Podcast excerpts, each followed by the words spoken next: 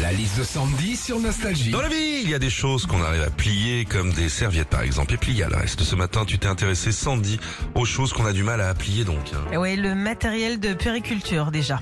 Tout ce qui est poussette, landau, chaise haute, c'est une bonne galère. Mais la palme revient quand même au lit parapluie. Oui, 220 ans que Marie-Jean Dessouche a inventé le lit parapluie. Et 220 ans aussi qu'on cherche toujours comment le déplier. Mais c'est dingue. C'est quelle galère. Les notices dans les boîtes de médicaments aussi. Déjà, bon, t'en as, elles mesurent 6 mètres. Mais surtout, va les plier. Hein. Tu sais jamais dans quel sens. Ça finit toujours tout bouchonné au fond du carton.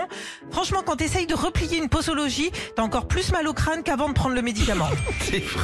Et puis, parmi les choses qu'on a du mal à plier, il y a les draous.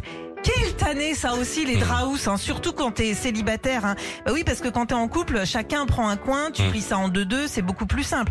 Moi, c'est d'ailleurs pour ça que je me suis mariée. Hein. Retrouvez Philippe et Sandy, 6h-9h sur Nostalgie.